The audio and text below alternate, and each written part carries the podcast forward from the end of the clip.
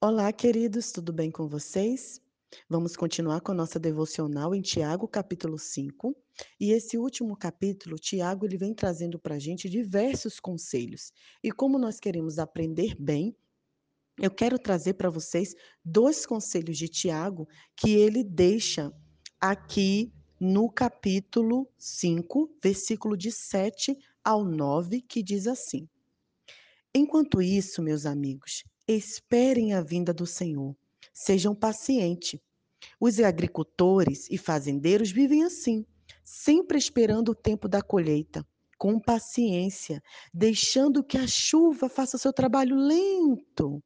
Tenham a mesma atitude, sem fraquejar. Não desistam. O Senhor pode chegar a qualquer momento. Irmãos, não reclamem também um dos outros. Vocês sabem que uma queixa muito maior poderia ser feita contra vocês. O juiz está à porta. O versículo 10 e 11 diz assim: Tomem os antigos profetas como mentores. Eles puseram tudo de lado, enfrentaram tudo e nunca desistiram, sempre honrando a Deus. Quem permanece firme não perderá sua recompensa. Vocês, por certo, já ouviram falar da paciência de Jó e sabe que Deus o recompensou no final. Lembre-se, Deus se importa conosco em tudo, até mesmo nos detalhes. Queridos, eu coloquei aí para vocês uma enquetezinha, né, que eu fiz no Instagram. Você se considera paciente?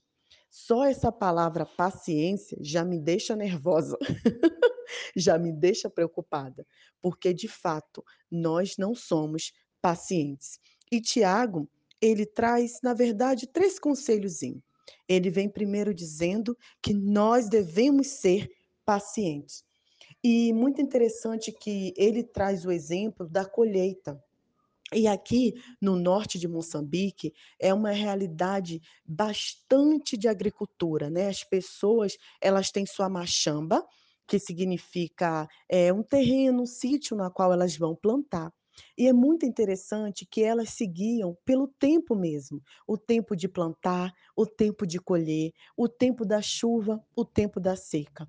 E Deus tem trabalhado o meu coração. Eu que sou tão agitada e faço as coisas com tanta rapidez, preciso aprender com os moçambicanos que tudo tem seu tempo, que as coisas levam um tempo para acontecer, que não adianta eu ficar preocupada, desesperada, esperando a chuva cair, porque ela cairá no tempo certo. E também não adianta eu me desesperar, porque tudo será é, colhido no momento certo. Aqui no quintal de casa, nós plantamos tomate. E já está bem grandinho o tomate, né? Ele eu posso até depois mandar uma foto para vocês. Só que ele ainda está verde. E todo dia de manhã eu vou lá, olho. Será que o tomate já ficou bom, né? Será que o tomate já já está na hora de colher?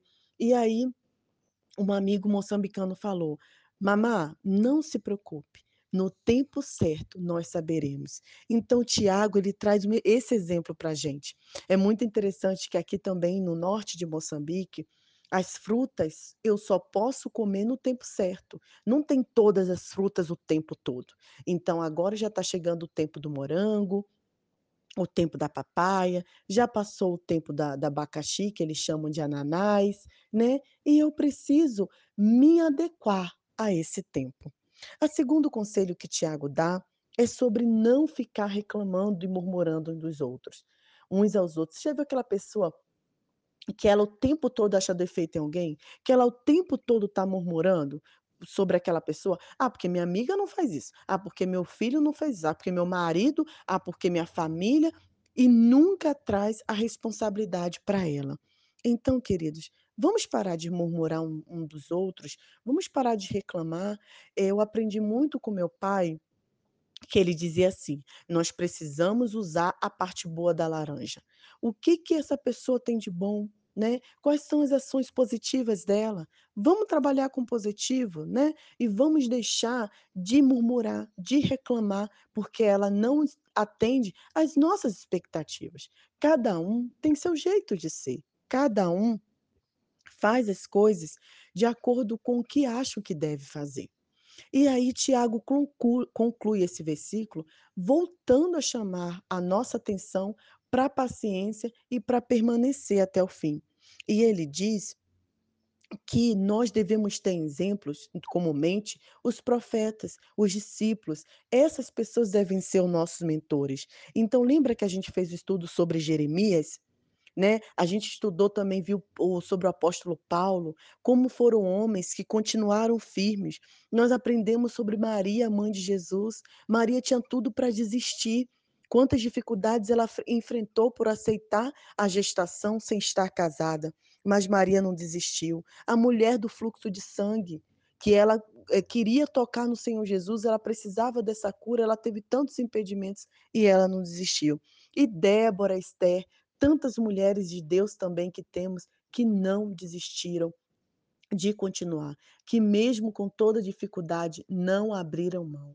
Meu amigo, minha amiga que tá me escutando, não desista. Sim, estamos passando por momentos que às vezes a gente não vê uma luz no fundo do túnel, mas a gente sabe que Deus continua no cuidado, Deus continua no controle. Então, nesse tempo, vamos juntos exercer nossa paciência, né, vamos juntos aprender a esperar o tempo certo de tudo acontecer. Que você tenha uma excelente sexta-feira, um excelente final de semana, quem sabe no final de semana a gente aparece com mais conselhos da carta de Tiago. Um grande abraço, um grande beijo, Nai Duarte, Moçambique.